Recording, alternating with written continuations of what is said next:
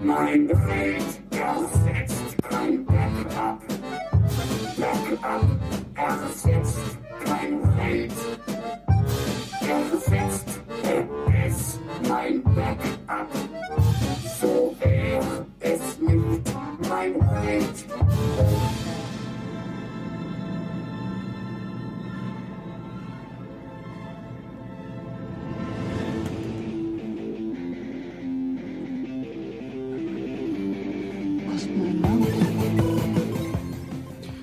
Willkommen an diesem Mittwochabend. Wir schreiben den 9. Mai 2012 und ihr hört das Chaos Radio auf LoRa 92.4, ein Programm des Chaos Computer Club München. Am Mikrofon für euch ist heute Zack. Hallo. Martin, das bin ich. Und außerdem haben wir hier heute Gäste im Studio, nämlich Swa. Hallo. Und Gigo. Hallo. Ja, äh, wie beim letzten Mal haben wir jetzt auch wieder eine Sendung rund um den Chaos Computer Club aus München. Heute gehen wir aber ein bisschen mehr ins Detail als beim letzten Mal. Äh, während wir beim letzten Mal euch hauptsächlich erzählt haben, wer wir so sind und was wir so generell machen, wollen wir euch heute etwas zum Thema Chaos macht Schule erzählen. Doch äh, bevor wir damit anfangen, erstmal vielleicht generell eine Definition von euch, Swa und Gigo. Was ist denn für euch eigentlich der Hacker oder der Chaos Computer Club im Allgemeinen?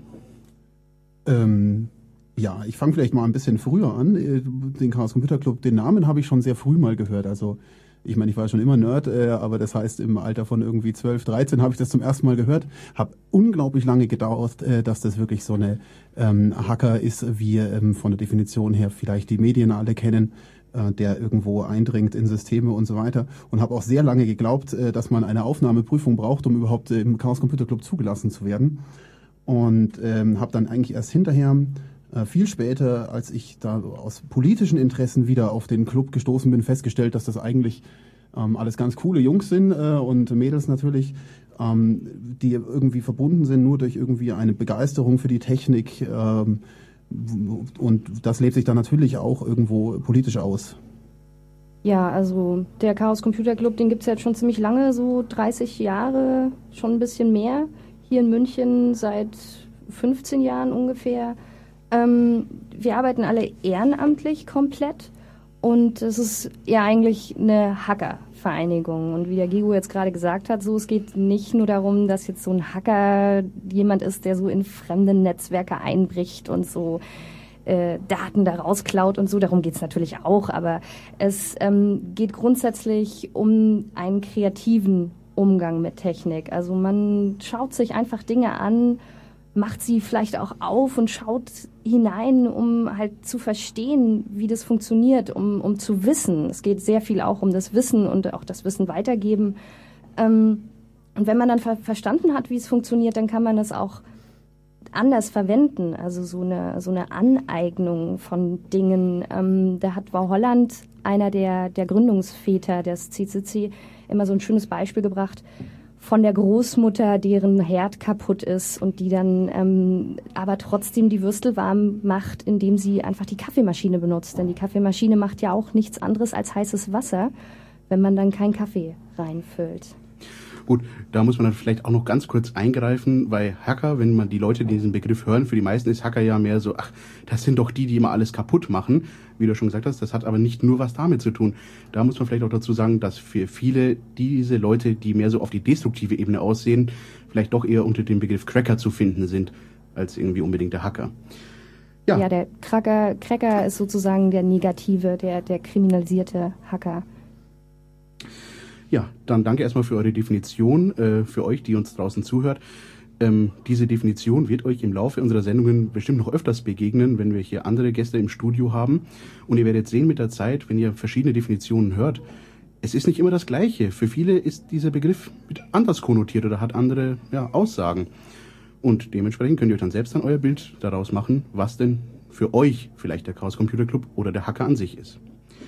Ja, machen wir aber mal direkt weiter. Wir haben gesagt, wir sind heute hier, um über Chaos macht Schule zu sprechen.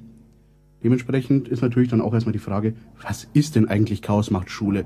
Bei Chaos in Schulen, das haben wir genug. Das hat aber damit ja nicht so direkt was zu tun. Ja, also Chaos macht Schule ist bei uns ähm, quasi der Name für eine ganze Reihe von Projekten, eine ganze Reihe von Aktionen, Ähm, also ganz verschiedene Sachen, die aber alle gemeinsam quasi den Fokus haben, ähm, für Jugendliche zu sein, für Schüler zu sein. Also wir haben ja auch viele andere Aktionen, ähm, wo wir uns bezüglich Presse und Ähnlichem auch eben äh, primär an Erwachsene richten oder uns oder an uns selbst richten. Und äh, mit Chaos macht Schule meinen wir eben alles, was wir ähm, direkt eben nur an die jüngere Generation weitergeben wollen. Und das ist halt irgendwie so unsere Sicht auf die Welt, so aus, aus der Perspektive von Technikbegeisterten und ähm, eben irgendwie wollen wir vermitteln, was wir an der Technik finden, warum wir das so toll finden, aber auch irgendwo die Gefahren, die wir da sehen, ähm, wie man mit Technik umzugehen hat. Ja, also wir im, im Club sind ja alles Leute, die sich dann ein bisschen besser so mit Technik auskennen und man wird ja dann auch ständig gefragt irgendwie, äh, ne, kannst du mir da nicht mal helfen? Du kennst dich doch mit Computern aus und so und ähm, wir haben dann halt irgendwann mal gesagt, naja, das Wissen um die Technik und auch das, der Umgang mit den sogenannten neuen Medien ähm, ist einfach unheimlich wichtig heutzutage. Und eigentlich ist es sinnvoller, da direkt bei den Kindern, Jugendlichen, Heranwachsenden anzusetzen und denen zu erklären, ähm, wie man eigentlich damit umgeht, auch Stichwort Medienkompetenz natürlich. Und äh, grundsätzlich ist der An Ansatz dann eben, Hacker erklären den Kindern das Internet und wir hoffen dann einfach, dass sie selbst verstehen, wie man sich dort zu bewegen hat und ähm, wie man am besten damit umgeht. Ja, wenn ich mir das jetzt so anhöre, Leute, die Kinder oder die Jugendlichen sollen lernen, wie sie damit umgehen und generell. Also ganz ehrlich, für mich hat es so ein bisschen eine Konnotation wie das, was ein großer Freemail-Anbieter seinen Kunden im Bereich anbietet möchten Sie den Internetführerschein machen? Hat das was damit zu tun? Ja, naja, also der Vergleich ist nicht, ist nicht ganz falsch. Es ist natürlich nicht so, dass wir jetzt den Kindern hinterher einen äh, Führerschein für das Internet ausstellen. Ähm, es gibt natürlich schon, wenn man längere Kurse macht, dann machen wir auch ein bisschen was mit Zertifikaten oder so, dass die dann was zu Hause zeigen können. Aber der Vergleich mit dem Führerschein ist, ist trotzdem ganz dankbar, weil äh, Kinder lernen ja auch in der Grundschule glaube ich, ist das Fahrradfahren auf dem Fahrradübungsplatz und kriegen dann auch hinterher so einen Wimpel und so. Und das ist sogar heutzutage ja immer noch die Voraussetzung, bevor ein Kind im Straßenverkehr sich überhaupt bewegen darf, soviel ich weiß. Es muss den Fahrradführerschein haben. Also ein Kind ohne Wimpel ist ohne Führerschein? Quasi, ja. ähm, naja, die lernen das halt, wie man da im Straßenverkehr umgeht. Da gibt es dann so Zebrastreifen auf dem Fahrradübungsplatz und auch eine Ampel und all solche Sachen. Und ähm, es ist natürlich auch so, dass auch das Internet ein Raum ist. Auch wenn es da jetzt nicht regnet und auch keine Autos einen überfahren, gibt es da aber auf jeden Fall auch Regeln und Gesetze, an die man sich halten sollte. Ähm, so wie man halt eben sein Kind zum Kindergarten bringt und später dann vielleicht auch mal ein Stück alleine laufen lässt, so sollte man halt auch mit, ähm, mit den Kindern gemeinsam in das Internet gehen und sich das anschauen. Ja, also das ist ein ganz wichtiger Punkt. Also wir haben ähm, ganz oft irgendwie Eltern da bei unserem Public Tuesday. Und, ähm, Was ist denn der Public Tuesday? Public Tuesday ist ähm, äh, jeder zweite Dienstag im Monat, wo eben bei uns äh, die Türen offen stehen, bei uns in Clubräumlichkeiten und jeder eingeladen ist, vorbeizukommen und äh, eben quasi mit uns äh, ins Gespräch zu kommen. Und also kommen öfters mal Eltern vorbei. Ähm, die dann irgendwie mit so Anliegen kommen, wie sie würden gerne ihren Router so konfiguriert haben, dass äh, die Kinder ein möglichst sauberes äh, Internet bekommen ähm, und oder alles mitprotokolliert wird oder äh, was auch immer. Und ähm, die schicken wir dann meist äh, wieder heim, äh, weil wir einfach irgendwie erstmal versuchen müssen, ähm, denen klarzumachen, dass es so einfach nicht funktioniert. Ne? Also das ist irgendwie eine ein Erziehungssache und das kann man nicht einfach äh, allein durch Technik lösen, so wie halt auch die äh, Kinder nicht einfach irgendwie in der Warnweste auf die Straße geschickt werden können und dann heißt, die Straße ist jetzt sicher, weil jetzt haben sie eine Warnweste an. Mhm. Ja, dann danke erstmal bis hierher. Dann wollen wir erstmal ein Lied spielen und das ist allerdings jetzt nicht irgendein Lied, nämlich dazu kann zwar uns noch mal ein bisschen was dazu erzählen. Ja, das Lied habe ich mir ausgesucht. Wir ähm, spielen hier nur Creative Commons Musik, weil wir das auch hinterher im Internet veröffentlichen wollen und natürlich da keine Probleme mit der GEMA kriegen wollen. Ähm, und bei Creative Commons Musik habe ich natürlich sofort an meine Kumpels von zu Hause gedacht, die ähm, Rap-Musik machen. Ich sage jetzt explizit nicht Hip-Hop. Und ähm, warum ich jetzt nicht Hip-Hop dazu sage, das wird euch Pit Valit in seinem Lied Pit Rock jetzt mal selbst erklären.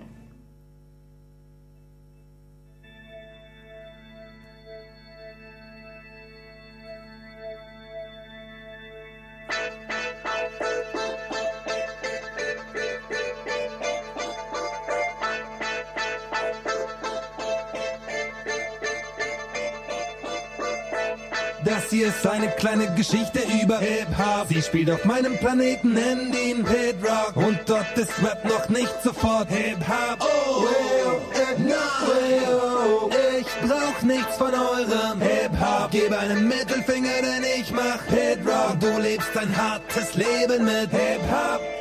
Mit 14 Jahren lief ich aus gut behütetem Elternhaus in eine wütende Welt hinaus, wo man durch Pillen Gefühle für Geld erkauft. Damals wussten keiner von euch Typen, ihr hält mich auf. Wie denn auch? Schließlich hab ich schon Tüten mit elf geraucht. Ich war der King, ich hing auf sechs grünen Schmetterlingen in Clubs, in die Ticker wegen Stress nur mit Messern ging. Hab ein Jahr später selbst gedient mit dem Scheiß, aber spielte auf Zeit. Warum? Weil ich in Clubs nicht mit Messer ging. Ich hatte keinen Stress im Sinn. Nur muss man irgendwie Cash aufbringen, ganz egal wie. Hauptsache der Flash haut hin. Eine Reise, die vom Chillen über Weed, über Pillen, über Speed, über Koks bis zum Acid ging. Von wegen kennt man schon. Ich würd sagen, wenn man auf Tickets sich selbst auf der Straße liegen sieht, ist Endstation. Von wegen Endstation. Nach 17 Anzeigen konnte ich immer noch nicht genug kriegen, wie ein Banker so. Drogenscreening, Arbeitsstunden, Jugendknast, Wut und Hass, womit ich meine Seele verbluten lass. Und heute, heute hab ich als MC Fuß gefasst in einer Szene, die das als Image kreiert, gut gemacht. Hip-Hop, darum gebe ich einen fetten Fick auf Hip-Hop. Ich lebe auf meinem Planeten, nenn ihn Hit-Rock, denn dort ist Rap noch nicht sofort Hip-Hop. Oh, well, no, well, like mir weg mit eurem Hip-Hop. Ich lebe auf meinem Planeten, nenn ihn Hit-Rock,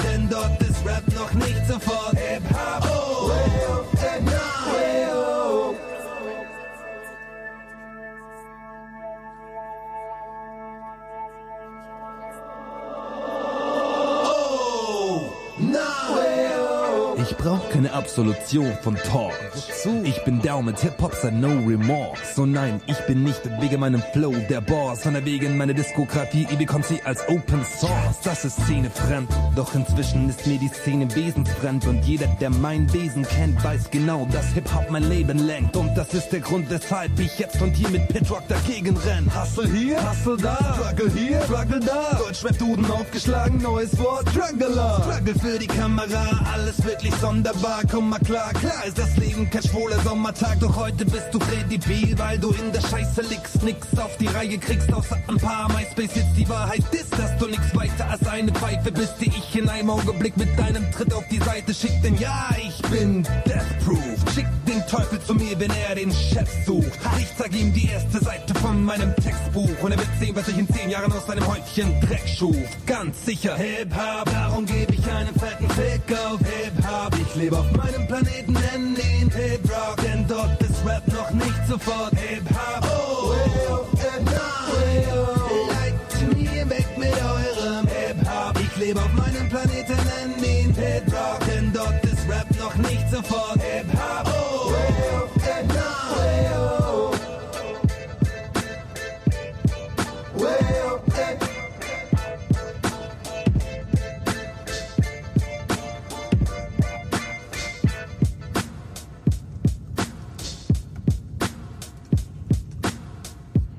Äh, ja, das war jetzt Pit Valitz mit Pit Rock. Eben kein Hip-Hop, sondern Rapmusik, weil er sich eben nicht mit Hip-Hop als Szene identifiziert.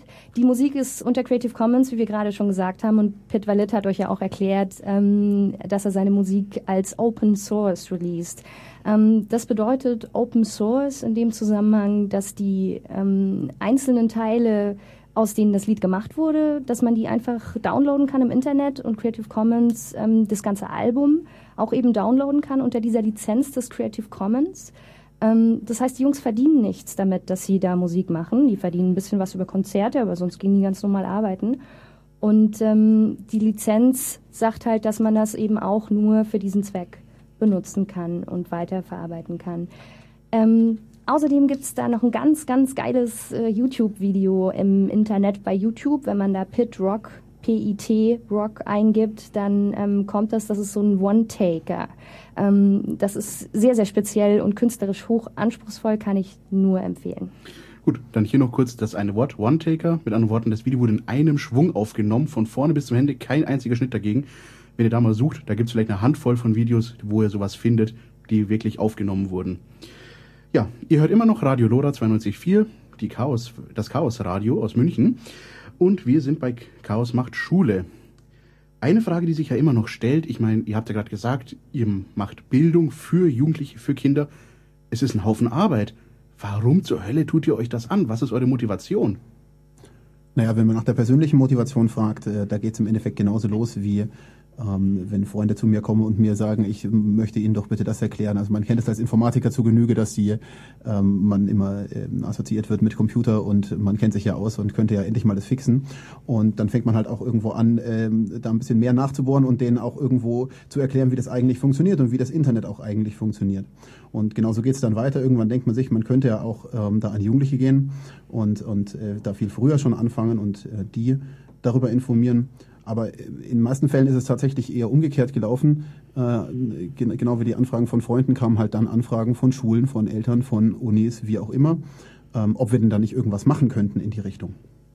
Ja, und grundsätzlich ist natürlich auch zu sagen, dass die ähm, Satzung des Chaos Computer Clubs ganz präsent gleich im ersten Satz äh, stehen hat, dass eins unserer Hauptsatzungsziele Bildung und Volksbildung ist, sind. Und ähm, da beziehen wir uns in dem Zusammenhang natürlich auch drauf. Und dann ist es natürlich auch so, dass es auch unserem persönlichen Interesse ist, dass ähm, die Kids von heute und die Erwachsenen von morgen ein bisschen wissen, wie das eigentlich so funktioniert mit diesem Internet. Ja, was macht ihr denn eigentlich? Also wenn ihr da jetzt in Schulen geht oder wenn ihr da überhaupt irgendwo hingeht, was macht ihr da eigentlich? Was sind da so beispielsweise so konkrete Sachen, die ihr da macht oder wie hat das überhaupt angefangen? Ja, so ein konkretes Beispiel wäre, wir hatten in ähm, einem kleinen Dorf in der Nähe von Rosenheim mal zwei Tage Projekttage. Das ist immer so kurz vor den Sommerferien. Ähm, das war natürlich toll, weil wir dann nicht nur einfach eine Schulstunde oder so hatten, sondern eben zwei komplette Tage. Das war eine Gruppe von 11 bis 15-jährigen Schülern, also auch ganz äh, durchmischt. Und ähm, da haben wir natürlich erstmal ausgeholt und eben den Anspruch gehabt, denen eben das Internet zu erklären, indem wir die Geschichte des Internets, das darauf mal ausgerollt haben. Ähm, Swan, ja. wenn ich dich kurz unterbrechen darf, wie kam es denn zu dieser äh, Geschichte in Rosenheim überhaupt? Ja, da war ähm, eins unserer Mitglieder, das, äh, der war damals auch 16 oder so, der ist dort auf der Schule gewesen. Und ähm, der hatte die Idee, dass wir das machen. Und das hat er dann auch alles angeleiert und dann haben wir das auch einfach gemacht. Ähm, wir haben dann auch so ein Rollenspiel gespielt, ähm, wo man so verschiedene Rollen einnimmt und eben Daten erheben erhebt in, in der ersten Runde und in der zweiten Runde, das finde ich ganz spannend, diese Daten dann auch auswertet. Ähm, ja, da müsste ich jetzt weiter ausholen. Ansonsten haben wir zum Beispiel noch über Passwortsicherheit gesprochen und auch einfach mal erklärt, wie man sich gute Passworte macht, die man sich aber dann trotzdem auch gut merken kann. Und dann natürlich die Dauerbrenner mit sozialen Netzwerken. Also das war dann insbesondere für die Älteren natürlich ein bisschen spannender. Was macht man da für Einstellungen und so? Da haben dann die Jüngeren währenddessen ein bisschen äh, irgendwie was anderes gemacht. Und ich muss auch insgesamt sagen, ich war super froh, dass da auch der Lehrer dabei war. Also so eine ganze Horde von 11 bis 15-Jährigen, das ist schon ziemlich schwierig, die irgendwie im Griff zu haben.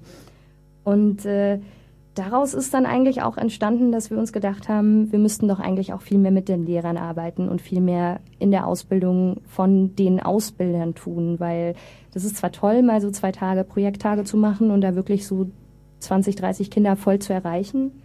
Ähm, aber das kann man ja auch nicht immer machen. Wir müssen uns dafür ja auch immer frei nehmen. Schule ist immer vormittags. Und äh, so habe ich dann damals, 2010 war das, glaube ich, ähm, hier in München die beiden Universitäten angesprochen und äh, habe da auch unheimlich schnell Rückmeldung bekommen und die haben auch gesagt, ähm, ja, das ist super und danke für die Initiative, da müssen wir was machen. Und dann haben wir direkt mit den Unis zusammen äh, jeweils mit jeder Uni eine Lehrerfortbildung gemacht. Ähm, Gigo war da auch dabei. Vielleicht magst du das dann jetzt erzählen? Ähm, ja, die haben im Endeffekt uns angefragt an der, beim ersten Mal an der Uni, so ob wir nicht irgendwas tun könnten und ähm, haben dann eben genau auch erzählt von dem, von dem ähm, äh, Datenerhebungsspiel aus Rosenheim, äh, das wir da gemacht haben und haben aber nebenbei auch noch so ein äh, bisschen erzählt äh, über äh, Web-Tracking, also wie man im Web äh, quasi äh, die ganze Zeit beobachtet wird, wie, wo man sich so bewegt. Ähm, und ähm, das ist irgendwie ein bisschen Selbstläufer geworden, weil an der Lehrerfortbildung waren Lehrer da und natürlich auch ähm, von der anderen Uni ähm, Organisatoren von einer anderen Lehrerfortbildung und dann kam sofort die Frage, ob man das nicht auch bei ihrer Lehrerfortbildung oder bei ihrer, denen an der Schule direkt ähm, das Thema nochmal aufgreifen könnte und ein bisschen genauer erzählen könnte. Und ähm, so sind wir insgesamt auch zweimal an Schulen gewesen äh, und haben dort die Lehrer informiert und ähm, eben die äh, Bayerische Tag der Informatiklehrer, wo wir auch irgendwie ein bisschen Lehrerfortbildung betrieben haben. Wenn man sich jetzt mal den Terminkalender von uns im Club so generell anschaut, sieht man ja auch, äh, dass jetzt irgendwie das Clubleben im Chaos Computer Club, gerade in München, mitnichten eine Sache ist, wo man sich irgendwie nur alleine und immer nur unter sich Münchnern trifft, sondern ja tatsächlich eine Sache ist, wo man da auch mal gut und gerne jedes Wochenende oder jedes zweite Wochenende durch die Bundesrepublik gondeln kann, um andere Leute zu besuchen und Veranstaltungen zu besuchen. Und da gab es ja dann auch eine recht interessante Feststellung. Ja, also das war auch 2010. Da haben wir ähm, so eine Veranstaltung in München ausgerichtet, wo dann die Leute aus der ganzen Bundesrepublik oder aus dem deutschsprachigen Raum dann nach München gereist sind. Die also eben die ganzen Leute. Ähm, die ganzen Leute vom, vom Chaos Computer Club halt, die halt Zeit und Lust hatten zu kommen. Ähm, und zu dem Zeitpunkt haben wir auch schon mitbekommen, hey, da gibt's auch noch mehr, die äh, so ein bisschen mit, mit Schülern arbeiten oder mit, mit Jugendlichen was machen, die ähm, teilweise auch in Zusammenarbeit mit, mit Schulen und Behörden arbeiten. Und dann haben wir halt äh, uns da getroffen und uns mal zusammengesetzt und gesagt, ne, erzählt mal, was macht denn ihr eigentlich? Und wir erzählen mal, was ihr eigentlich so macht. Und ähm, haben dann festgestellt, dass es insbesondere in Hamburg und in Mannheim schon seit 2007 rum ähm, Projekte gibt, die konkret mit Schulen zusammenarbeiten. Also das ist wohl auch entstanden, weil Schulen halt gefragt hatten, irgendwie so, hey, Chaos Computer Club, wollt ihr nicht mal kommen und unseren Kindern da so ein bisschen was erzählen? Und ähm, da ist dann in Mannheim insbesondere eine ganz besondere Initiative entstanden in Zusammenarbeit mit, den, mit dem Jugendamt ähm, und auch mit der Polizei und Richtern. Die haben dann so einzelne Jugendliche richtig ausgebildet über ein halbes Jahr hinweg und ähm, besonders geschult, so dass andere Schüler, wenn sie ein Problem haben, eben zu diesem dann gehen können.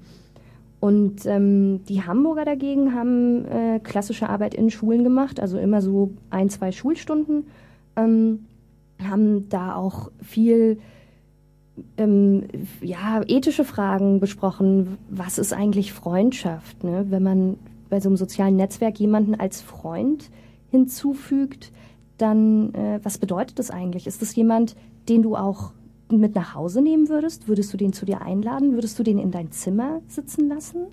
Ähm, und die Mannheimer wiederum haben zum Beispiel auch so lustige Sachen gemacht, wie so richtiges, äh, so Live-Vorführungen, zum Beispiel, wie, wie schnell man eigentlich so ein Passwort gehackt hat, ne? Wenn da gab's dann wurden dann so Passwörter sich ausgedacht gemeinsam in der Gruppe und dann haben die gezeigt, wie das halt innerhalb von Millisekunden dann gehackt ist oder auch wie das ähm, mit dem WLAN so funktioniert was man da eigentlich alles auslesen kann und lauter so Sachen.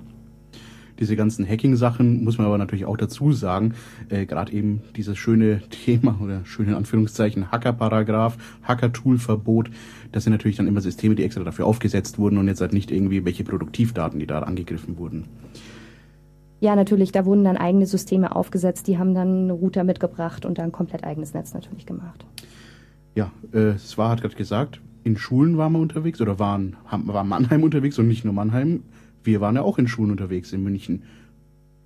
Ja, also wir hatten uns da ähm, dann auf den Lehrerfortbildungen auch immer mal wieder erwähnt, dass wir ja eigentlich auch ganz gerne an Schüler gehen äh, wollten, also direkt mit ähm, den Schülern an Schulen äh, reden und den Vortrag halten und äh, wurden dann auch prompt eingeladen und haben da, ähm, man muss ja nicht das Rad immer neu erfinden, als erstmal den ähm, Vortrag von den Mannheimern auch wirklich als Vorlage genommen und ähm, damit gearbeitet und ähm, da ganz einfach angefangen und so ein bisschen ähm, das Internet erzählt und, und Bilder gezeigt und da mal irgendwie gezeigt, wie, wie wahnsinnig das alles gewachsen ist, auch eben in relativ kurzer Zeit. Ich meine, die Kinder, die jetzt dann gerade so in der siebten, achten sind, die haben natürlich keine Ahnung, dass das äh, vor ähm, zehn Jahren äh, noch winzig war, dieses Internet. Und ähm, genauso geht es dann weiter. Also das, das Schöne ist eigentlich, dass man bei den Schülern mit, mit relativ einfachen ähm, Tricks und Hilfsmitteln sehr viel erreichen kann. Also so ein Beispiel, ähm, um zu zeigen, wie man irgendwie sichere Passwörter macht, die man nicht einfach so abschauen kann.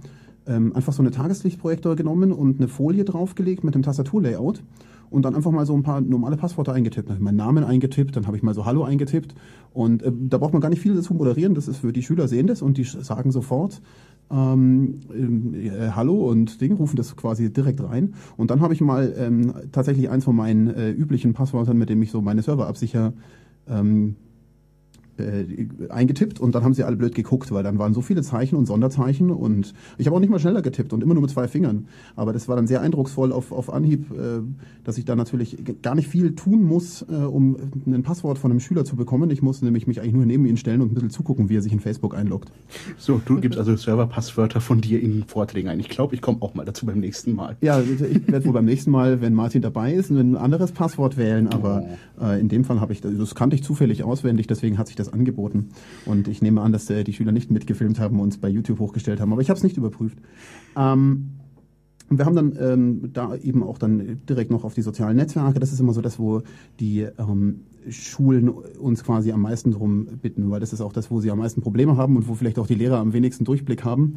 Ja. Ähm, und ähm, gehen dann halt echt explizit darauf ein, was, was Facebook so macht. Und dann auch eben mit Sachen, die man, die man nicht so erkennen kann. Ja, Durchblick allerdings ist ja nicht nur das Problem, dass es jetzt halt bei Schülern noch teilweise fehlt, einfach weil sie es noch nicht wissen oder auch jetzt halt irgendwie bei den Lehrern. Das Ding ist ja, dass man teilweise schon viel früher ansetzen muss oder auch ganz anderen Leuten was erzählen muss, nämlich den Eltern, weil die ja teilweise auch noch recht irritiert sind und das Internet nur als das große böse Ding sehen.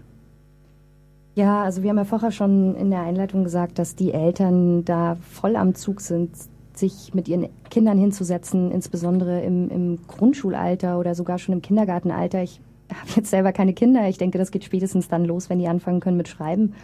Ähm, dass, dass man sich da gemeinsam das anschauen muss. Und auch wenn man sich jetzt als Eltern selber nicht auskennt, ja, mei, dann muss man das halt lernen. Da muss man halt auch dieselben Schritte gehen, wie das Kind geht, um, um zu verstehen, was da, was da eigentlich los ist und auch seinen eigenen Erfahrungshorizont damit mit reinzubringen. Und ähm, deswegen haben wir jetzt auch mal Elternveranstaltungen gemacht. Also das hat sich auch so ergeben, weil ähm, eine Schule, bei der wir mit Schülern gearbeitet haben, sich das gewünscht hatte. Und wir waren zuerst etwas skeptisch. Also ich im Speziellen war sehr skeptisch, weil ich gesagt habe, oh ne, ich bringe da schon so viel Zeit auf irgendwie mit den Schülern und das finde ich auch wichtig. Aber jetzt auch noch mit Eltern. Aber gut, Eltern kann man abends einladen. Das heißt, wir mussten uns dafür nicht extra einen Tag frei nehmen. Und dann haben wir das halt mal gemacht. Und ich muss sagen, ich fand, das war ein, ein voller Erfolg, weil wir haben ähm, da, ich glaube, 80 oder 100 Eltern auf einmal äh, bespaßt, was man natürlich bei einer, bei einer Schulklasse bei weitem nicht tun kann. Also so viele Kinder, da wird man ja, also das wird einfach zu chaotisch. Ähm, das waren Eltern von allen siebten Klassen. Und ähm, den haben wir im Prinzip auch ein ähnliches Programm gefahren wie bei den Kindern. Also erstmal erklären, was ist denn eigentlich das Internet, um dann konkret auf einzelne Teile, soziale Netzwerke, Recht am eigenen Bild und so weiter einzugehen. Das war so eine Dreiviertelstunde, Stunde Vortrag, also so schön frontal Vortrag und dann halt die übliche Fragerunde und das fand ich echt faszinierend. Das ging noch über eine Stunde mit den Fragen und es ist wirklich kaum jemand rausgegangen, obwohl das echt langwierig wurde. Also ich war dann auch echt nach zwei guten zwei Stunden auch ganz schön fix und alle. Aber die waren extrem interessiert und ich glaube, sie haben auch wahnsinnig viel gelernt, also auch was wir da so an Feedback und so bekommen haben. Ähm, weswegen ich denke, dass mit den Eltern ist auf jeden Fall mindestens genauso wichtig wie mit, mit Lehrern oder, oder direkt mit den, mit den Kindern zu arbeiten. Diese ganzen Vorträge und auch, ich sage jetzt mal, Workshops im weitesten Sinne sind ja dann doch meistens eher ja, Frontalunterricht oder zumindest halt recht theoretische. Man sitzt nicht unbedingt selbst am Rechner oder tut irgendwas generell. Doch, äh, das muss man auch sagen, es gibt ja auch durchaus Alternativen dazu, dass es nicht immer nur irgendwie reine trockene Theorie sein muss, sondern dass auch man mal selbst hart, Hand anlegen kann und auch mal was basteln kann. Na, wie wir auch schon anfangs gesagt haben, also das Chaos macht Schule steht bei uns für quasi alle Projekte, die sich irgendwie an Schüler wenden. Und ein schönes Projekt, das sich eben auch irgendwie wirklich mit Hardware beschäftigt und, und äh, Programmierung, äh, ist äh, Student Robotics. Das ist eigentlich ein Projekt aus äh, Southampton ähm, in England, wo ähm, Studenten quasi für Schüler, ähm, äh, also Schüler betreuen, wie die Roboter basteln, die dann in einem Wettbewerb gegeneinander antreten. Das ist so ein ganz einfacher Wettbewerb, wo die dann fahren und äh, wirklich dann irgendwie Dosen greifen müssen und einsammeln müssen, die Roboter. Und äh, das haben wir quasi auch hier adaptiert und, und ähm, teilgenommen mit einem deutschen Team. Ähm, auch das wieder irgendwie über so eine Lehrerveranstaltung äh, Werbung gemacht. Irgendwie, äh, wie, ähm, habt ihr vielleicht Schüler, die da wirklich interessiert wären und die da Lust drauf hätten? Und dann kam auch äh, drei Tage später äh, ein Schülerteam quasi zu uns angelaufen und gesagt, wir wollen das auf jeden Fall machen. Und ähm, haben dann eben angefangen, so einen Roboter zu bauen. Und das alles, das funktioniert dann äh, sehr gut, sehr schnell, sehr gut. Ähm, man muss da relativ wenig tatsächlich ähm, äh, die ähm, wirklich denen erklären, wie es funktioniert, sondern die bilden sich da schon selber. Die haben dann ein konkretes Ziel, die wollen sich da was anschauen. Man muss dann eben ab und zu mal gucken, ob sie es richtig machen, um da ein bisschen Hilfe zu geben. Aber ähm, dann programmieren die tatsächlich eben in Python ähm, einen Roboter, den sie selber zusammengebaut haben, die komplette Hardware, ähm, kriegen dann nur so ein das, das, das Basiskit, äh, das die ganze äh, Logiksteuerung und so weiter dann übernehmen kann, ähm, kriegen sie quasi gestellt. Und die sind dann auch am Schluss, jetzt kurz nach Ostern, ähm, nach Southampton geflogen zum Endwettbewerb, wo dann eben äh, fünf Teams aus England oder etwa und auch zwei aus Frankreich und eben das Münchner Team dabei war. Und ähm, sind zwar nicht Erster geworden, aber haben, äh, glaube ich, ganz gut gepunktet bei dem ähm, Endfinale ja, noch ein Wort vielleicht irgendwie zu anderen Projekten mit Hardware, etwas kleiner. Ich meine, ein Roboter ist ja dann doch, auch wenn er sich, seit man sich da reinfuchsen kann und das natürlich auch äh, zu erlernen ist, doch eine etwas größere Angelegenheit. Ich meine, da gab es doch sicherlich auch jetzt irgendwie kleinere Projekte, oder? Mit Hardware und generell. Ja, also da gibt es ganz unterschiedliche Sachen. Ich denke, als erstes ist da auf jeden Fall das ähm, in Köln entstandene U23 zu nennen. U23 heißt unter 23 Jahre.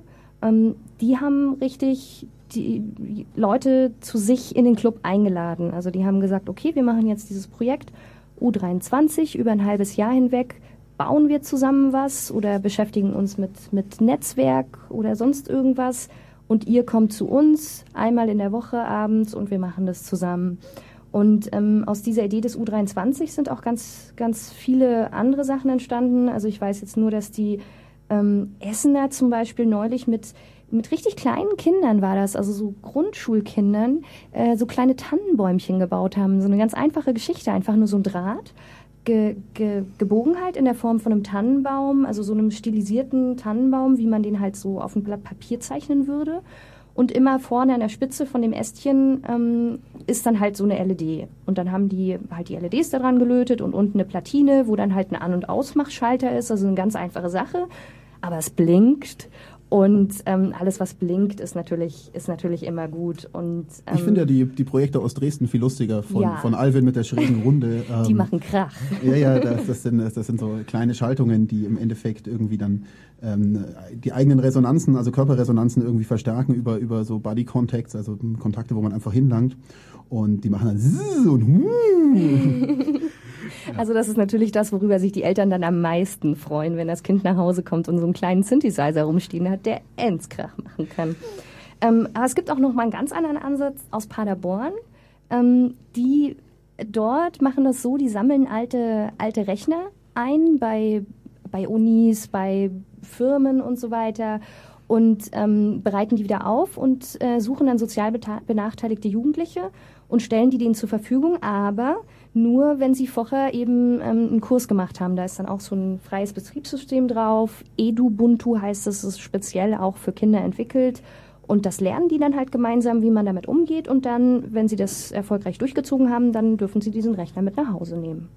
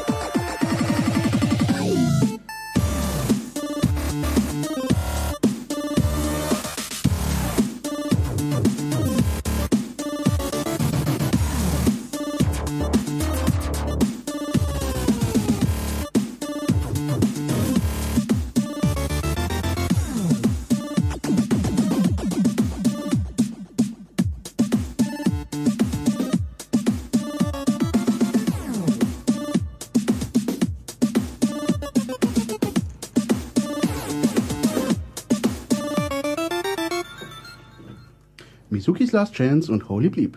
Ihr hört Lora 92.4, das Chaos Radio München hier. Wir unterhalten uns heute über Chaos macht Schule. Im Studio immer noch Gigo, Swa und Sek. Ja, wir haben jetzt halt schon einiges gesprochen. Jetzt ist natürlich nur noch eine Frage, die letztendlich bleibt. Wie kann man euch denn eigentlich, äh, Entschuldigung, ähm, doch, wie kann man euch denn eigentlich überhaupt buchen? Ähm, ja, also eigentlich ist es einfach. Man schreibt uns einfach eine Mail an äh, schule.muck.ccc.de. Ähm, allerdings muss ich dazu gleich sagen, wir können äh, nicht allen Anfragen nachgehen. Also wenn jetzt da irgendwie jetzt ähm, wieder mehr Anfragen von Schulen äh, eintreffen, wir haben da tatsächlich ähm, eigentlich nicht, nicht die Ressourcen, um irgendwie allem nachzugehen. Also wir müssen auch regelmäßig irgendwie Sachen ablehnen. Wir versuchen natürlich irgendwie alles zu machen, aber wir sind halt eigentlich alle ähm, rein ehrenamtlich und das Doofe ist halt immer so Schulen, äh, gerade Schülerveranstaltungen, wie gesagt, vormittags. Das heißt, man muss sich dafür Zeit nehmen, man muss sich dafür frei nehmen. Wir haben alle irgendwie ähm, andere Jobs oder ähm, Uni oder ähnliches. Und deswegen wäre es äh, natürlich immer wünschenswert, wenn man irgendwie ähm, andere Veranstaltungen macht, ähm, die, die ergiebiger sind. Das heißt, ähm, was wir zum Beispiel sehr freuen, ist, wenn irgendwie Lehrer zu uns kommen und bei uns so ein bisschen äh, sich von uns sagen lassen oder Sachen zeigen lassen, was sie ihren Schülern auch zeigen können. Und damit decken wir natürlich auf einen Schlag mehr ab, als wenn wir zu deren ihren Klassen persönlich hingehen. Und ansonsten kann ich da auch äh, jedem raten, ähm, wir suchen eigentlich Nachahmer, die, die äh, ähnlich wie wir äh, sinnvollerweise ehrenamtlich, weil es gibt schon auch kommerzielle Angebote ähm, genug, aber ähm, so eben ehrenamtlich aus reiner Überzeugung, ohne die Schulen abzuzocken, ohne die Eltern abzuzocken, da irgendwie hingehen und das zu informieren. Also jeder, der irgendwie ähm, ne, ne, viel Ahnung hat, Informatikstudenten, ähm, die sind da angehalten, zu machen. Äh, hört euch einfach zum Beispiel mal äh, den ähm, Podcast CRE 189 äh, an ähm, von äh, Tim Püttlaff, der aus dem Chaos-Umfeld ähm, äh, eben informiert hat ähm, über die Mannheimer Aktivitäten. Willst du vielleicht noch ganz das, kurz sagen, was ist eigentlich CRE? Ja, das ist auch so ein, so ein Radio und das findet man unter cre.fm und dann in der Suche einfach Schule eingeben. Ich glaube, besonders viel zur Schule wird es da nicht geben. Dann kommt irgendwie der Podcast Chaos macht Schule. Äh, genau. Und ähm, also mit den Informationen von da einfach mal reinhören, was die so treiben ähm, und einfach versuchen, das irgendwie nachzubauen. Man findet auch bei uns auf der Webseite Informationen, wie man das mit ähnlich ähm, gestalten kann. Und sonst, wie gesagt, also da freuen wir uns gerne, wenn jemand zu uns kommt, dem wir dann zeigen können, auch wie er das mit einer Klasse umsetzen kann, als auch ja. Eltern. Also wir haben jetzt schon oft, wenn wir nicht in der Lage waren, vormittags in die Schule zu gehen, den Lehrer stattdessen zu uns abends in den Club eingeladen und gesagt, ne, dann setzen wir uns halt mal zusammen und erzählen dir mal, was wir da normalerweise tun. Weil abends ist natürlich für uns kein Problem, nur vormittags ist halt immer so ein bisschen, bisschen blöd. Naja, also kein Problem ist es auch nicht. Also ja, wir können auch nicht jeden Abend. Nee, äh, das ist klar, aber da kann man sich dann doch besser so ein bisschen, bisschen absprechen. Und ähm, mit Studenten ist natürlich, das ist natürlich ganz toll. Wir haben auch ähm, mit in der Zusammenarbeit mit den Unis auch mit Studenten dann zusammengearbeitet, direkt in der, in der Lehrerausbildung. Ähm, man muss auch sagen, das ist auch echt ein strukturelles Problem. Also die ähm, Studenten, die jetzt Informatiklehrer werden, die, ähm, da kommen jetzt die ersten eigentlich erst an die Schulen. Und das Fach Informatik gibt's in Bayern jetzt schon seit einigen Jahren, aber die Leute, die das unterrichten, sind natürlich so ja, Quereinsteiger, die. Naja, also nicht alle, aber also ja. man hat schon gemerkt bei den Lehrerfortbildungen, also ähm, während wir da eigentlich da irgendwie hingegangen sind, immer mit der Idee, man gibt äh, den Lehrern, die eigentlich von allem die Ahnung haben, ähm, nur ein paar Tools in die Hand, dass wir ihren Schülern irgendwie die Sachen zeigen können. Ähm, und dann feststellen, dass äh, da echt viele Rückfragen von den Lehrern kommen, wie das denn technisch äh, so aussieht. Also Beispiel war, das war bei der ersten Lehrerfortbildung, haben wir ähm, mal so auf die Thematik mit dem Facebook-Like-Button äh, eingegangen. Das heißt, überall, wo dieser Facebook-Like-Button eingebunden ist, äh, wenn ich auf eine Webseite surfe, wo der Facebook-Like-Button eingebunden ist, ähm, dann kann potenziell Facebook nachvollziehen, dass ich auf diese Seite gesurft habe. Und man muss dazu sagen, auch wenn ich nicht auf diesen Knopf geklickt habe. Ja, ja genau. Also durchs reine Laden des Knopfes und genau da war schon äh, ja, die also Nachfrage vom ersten Lehrer, äh, was, das kann doch nicht stimmen, wir müssen uns da geirrt haben. Äh. Ja, das macht doch gar nichts, wenn ich da nicht eingeloggt bin. Dann haben wir ihm erklärt, dass es auch ein Problem ist, wenn man nicht eingeloggt ist. Dann kam der nächste und meinte, ja, aber wenn ich gar keinen Facebook-Account habe, dann ist mir das doch egal. Und, und, dann haben wir auch wieder gesagt, oh, wir haben doch gerade erklärt, ne? Das äh, ist doch auch nicht. Vielleicht wollen wir jetzt auch kurz erklären, wie das mit dem Facebook-Like-Button passiert, weil ich glaube, nachdem ähm, lauter Informatiklehrer das nicht wissen, weiß die Hörerschaft das wahrscheinlich noch viel weniger. Ähm, einfach erklärt ist es so, ähm, ich surfe jetzt auf eine Webseite von einem Nachrichtenportal und lese da so einen Artikel. Ne? Da klicke ich jetzt drauf. Dann habe ich den Artikel auf meiner Webseite und unten sind dann äh, ganz viele so Buttons, und einer davon ist eben dieser Facebook-Like-Button. Also das gilt natürlich auch für alle anderen Buttons oder auch Werbebanner und ähnliches, aber genau. bei dem Facebook-Button ist es natürlich ähm, momentan sehr massiv. Ja, und dieser Button ist es nicht so, dass es einfach nur ein Bild ist, das mir von meiner Nachrichtenseite dann zur Verfügung gestellt wird, sondern diese Nachrichtenseite lädt diesen Button von den Facebook-Servern. Das heißt, es geht natürlich immer eine Nachricht an Facebook, hey, hier hat gerade jemand diesen Artikel geklickt. Und wenn ich eingeloggt bin bei Facebook, weiß Facebook natürlich auch sofort, wer ich bin. Wenn ich nicht eingeloggt bin, ich aber ein Login bei Facebook habe, dann wissen sie wahrscheinlich auch, wer ich bin, weil sie kennen meinen Rechner und meinen Browser und können das dann relativ schnell zuordnen, dass ich da dazugehöre. Und wenn ich gar keinen Account habe, dann äh, speichern sie halt von mir meinen Browser und meinen Rechner und so weiter. Und im Laufe der Zeit wissen sie dann auch, wer ich bin, auch wenn sie vielleicht keinen Namen haben, aber sie wissen, für was ich mich interessiere und wo ich halt überall geklickt habe. Und man muss vielleicht ganz kurz, um, damit wir jetzt nicht äh, von Klagen von Facebook überhäuft werden, wir wissen natürlich nicht, äh, ob sie das wirklich speichern und also, auswerten. Doch, doch, das wissen wir mittlerweile. Oh, wir wissen das, Martin, weiß ja, mehr als ich. Ja, äh, irgendwo muss ich das auch mal wissen. Nein, äh, Facebook hat tatsächlich im Zuge von irgendeiner äh, EU versus Facebook Klage, Verhandlung, ah. weiß der Geier, was das genau wieder mal war, tatsächlich auch mal die Dokumentation herausgeben müssen. Natürlich so schwammig wie eh und je, wo sie nicht erzählt haben, was sie genau alles machen, aber tatsächlich haben haben sie auch zugegeben, dass sie eben auch von nicht eingeloggten Usern alle Informationen erheben. Egal, ob man eingeloggt ist, nicht eingeloggt ist oder sich gerade frisch abgemeldet hat. Mit anderen Worten, auch nur wenn man sich gerade ausgeloggt hat und dann einen Artikel klickt, dann zählt man nicht wirklich als anonymer, unbekannter User. Man ist auf einmal wieder derselbe User im Grunde. Ja, aber also es geht ja jetzt auch nicht nur um Facebook. Das äh, sollte jetzt nur als Beispiel dienen, dass wir eigentlich gedacht haben, wir erzählen den Lehrern da nichts Neues, sondern wir zeigen ihnen bloß, wie sie das besonders eindrucksvoll den Schülern mhm. zeigen können. wir haben einfach ein kleines Tool geschrieben, was quasi einfach mitspeichert, wann immer ein Facebook-Like-Button von der Facebook-Seite geladen wird, dass man hinterher quasi nach dem Tag mal reingucken kann, wo, was weiß denn Facebook, wo ich überall unterwegs war. Aber, ähm, und das war für die Lehrer auch ziemlich schockierend. Also wir haben auch bei einer Fortbildung hatten wir so Kleingruppen und haben das dann immer so vier, also viermal hintereinander den gleichen Vortrag gemacht und wir haben dann auch jedes Mal das Niveau weiter runtergeschraubt. Also weil wir wirklich jedes Mal immer wieder dachten, oh Scheiße, ne? Also wir, wir erzählen ihnen da komplett Neues und wir haben viel, viel mehr, ähm, also viel mehr Wissen vorausgesetzt, als die eigentlich haben. Ja, und vor allem, also darin geht es jetzt irgendwie um Informatiklehrer. Ähm, ja. Und wenn wir mal ehrlich sind, äh, das betrifft eigentlich alle Lehrer. Also es ist auch, es ist auch, es ist zwar im Informatiklehrplan auch explizit drin an ein paar Stellen, aber es gibt auch in allen anderen Lehrplänen oder in vielen anderen Lehrplänen, ob es jetzt Kunst ist, wo es dann im Zweifel irgendwie auch um Urheberrecht gehen sollte und halt eben auch im digitalen Zeitalter, Musik natürlich genauso ähm, oder im, in Deutsch. Ähm, äh, da fehlt es eigentlich ähm, ähm, vielen Lehrern dann irgendwie an der, an der äh, Kompetenz, diese Medienkompetenz auch zu vermitteln. Die ja, Kompetenzkompetenz. Also die Kompetenzkompetenz. Ähm, da haben wir auf jeden Fall ein ganz, ganz großes Defizit. Also die Lehrpläne wissen ja in Deutschland föderales System, jeder bastelt da so ein bisschen an seinem eigenen Ding. Die kommen da einfach im Moment nicht so schnell hinterher. Ich denke, dieses Thema, wenn man das jetzt mal als Medienkompetenz zusammenfassen will, ähm, das gehört eigentlich in fast jedes Fach. Also Gesellschaftskunde, Gemeinschaftskunde, Kunst, was Gigo gerade schon gesagt hatte, aber auch Religion zum Beispiel, wo man auch ein bisschen mit den, mit den Fragen umgeht, was ist eigentlich Realität, was ist Wirklichkeit und auch was ist Freundschaft, was ist Privatsphäre, was wir vorher schon mal hatten. Ähm, das wären auch Themen, die man im, im Religionsunterricht ansiedeln kann. Ja, aber also man müsste eigentlich da auch eben anfangen ähm, bei, den, bei den Lehrerfortbildungen, die irgendwo äh, nachzuschulen, in dem Punkt äh, die Lehrer ähm, dann aber auch genauso in die Lehrerausbildung das zu machen, weil da selbst da ist bisher sehr wenig passiert. Also im Endeffekt müsste in der ähm, Pädagogiksitzungen äh, innerhalb des Lehramtsstudiums ähm, das auch äh, aufgegriffen werden und da auch eben halt da nicht nur irgendwo in der Informatik, wo es tatsächlich ein bisschen aufgegriffen wird, sondern in fächerübergreifend. Und also da sehen wir auch echt ein großes Defizit, dass da nicht mehr passiert an der Stelle. Ja, also Bist du denn der Meinung, dass das in jedes Fach einzeln integriert werden soll oder ob man dann nicht vielleicht quasi ein neues Fach dafür erschafft, dass es irgendwie gesammelt behandelt?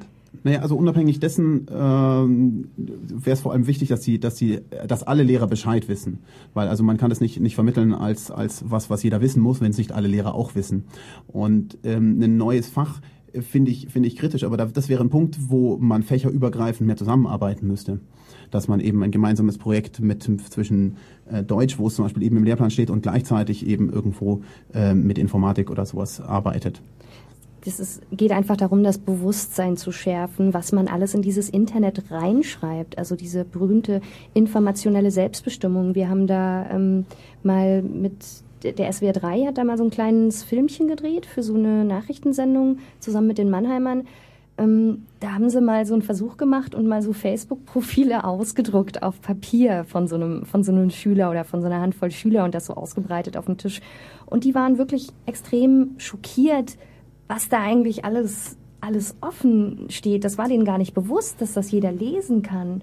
Ähm, also gut, manchmal kann's, kann, kann es nur die Freunde lesen, aber ich meine, jeder, also die meisten adden einfach dann auch jeden als Freund. Das heißt, die Sicherung ist da nicht besonders groß. Und ähm, da gibt es überhaupt kein Bewusstsein auch, was irgendwie Filmchen bei YouTube einstellen geht. Da macht der Lehrer, ne, stolpert über den Tafeleimer, alle finden es witzig und lachen.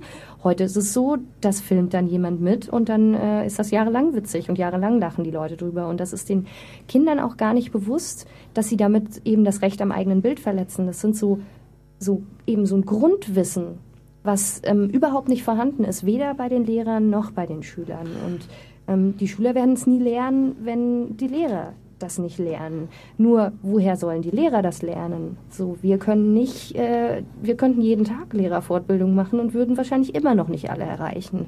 Da muss auf jeden Fall was äh, ganz woanders passieren.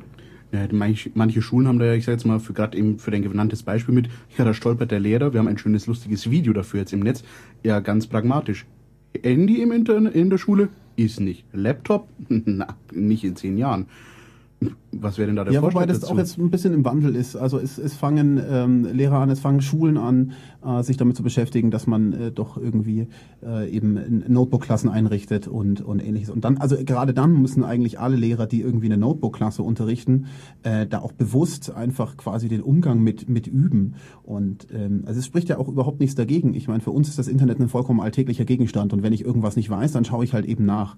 Also ich finde es ja immer sehr schön, ähm, dieses Bild, äh, dass jemand noch irgendwie alles wissen müsste, ist sowieso so hinfällig. Ich weiß normalerweise, bevor ich zum Arzt gehe, genauer über meine Krankheit Bescheid, als er das jeweils wissen könnte, weil ich äh, mich vorher äh, ausreichend eingelesen habe in die Materie. Das halte ich aber für eine Mehr.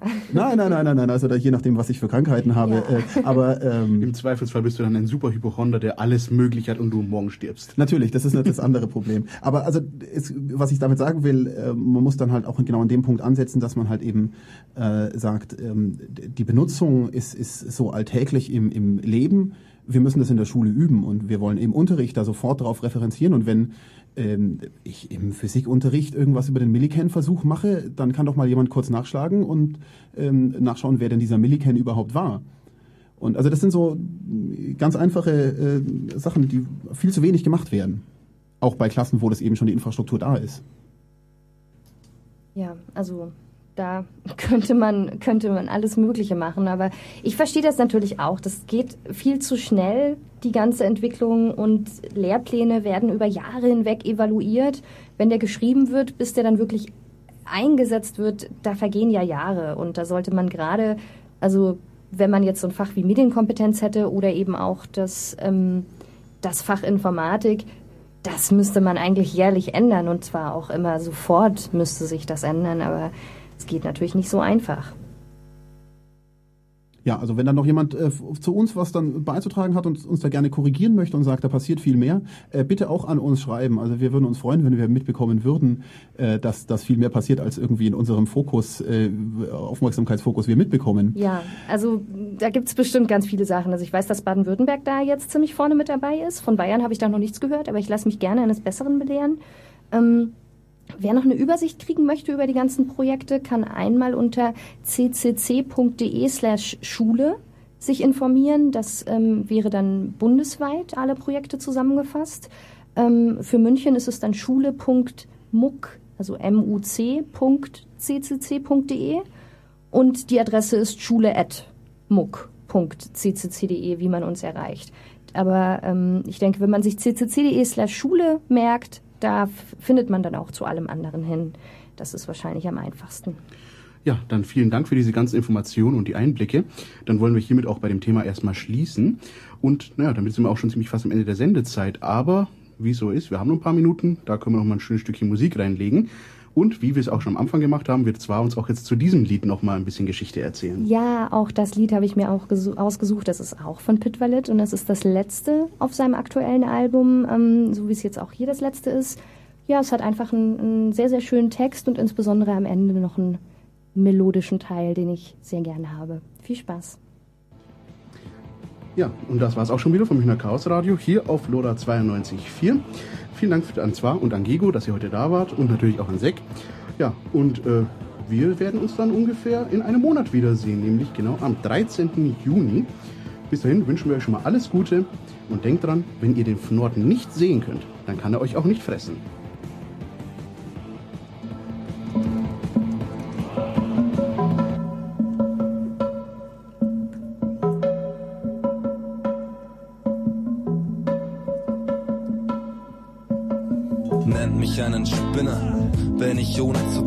Behaupte, jeder einzelne Mensch ist ein Gewinner. Ein kleiner Gott, der das Richtige tut, jeden Tag. Ganz egal, wie viele Leichen sein Keller zählen mag. Ganz egal, zu was er es gebracht hat. Ganz egal, ob er dies und das für die Ehre gemacht hat. Für das Ego, für das gute Gewissen oder einfach nur aus Hass. Ob er jemanden boxt, nur weil ihm die scheiß Frisur nicht passt. Ob er Millionen verdient und den Großteil spendet. Oder ob er jeden Cent umdreht und bloß kein spendet. Ob er bei Greenpeace für den Frieden aktiv ist oder ob er für Frieden entschieden in Kriegen aktiv ist. Pff, egal was Menschen tun, sie schaffen eines nicht. Sie bringen das alles, was ist, nicht aus dem Gleichgewicht. Egal was passiert, alles bleibt in Rotation. Also warum sucht ihr immer noch nach diesem Gott da oben? Na, aber nennt mich einen Spinner. Wenn ich sage, der Mensch zerstört nicht die Welt, sondern sieht dich in deinem Innern. Denn was du tust, hat sie dir selbst beigebracht. Kein Kinderschänder wird Kinderschänder in einer Nacht. Alles wird böse, wenn es nicht zu erklären ist. Wenn es der Ego-Shooter, überhaupt der Fernseher ist, die Medien und bla bla. Ach, der größte Witz, solange ihr an einer Definition von Gut und Böse sitzt. Solange ihr euch mit euren Kindern in die Haare kriegt, sobald ihr Verhalten nicht eurem Ideal entspricht. Solange ihr euch über den Rest der Welt empört, während hier Freiheit gelb ist und auf Guido Westerwelle hört. Ihr könnt den Teufel suchen, schießt ihm in sein Gesicht. Doch hier bringt das alles, was ist, nicht aus dem Gleichgewicht. Egal was passiert, alles bleibt in Rotation. Drum mach das, was du willst und such nicht weiter diesen Gott da oben.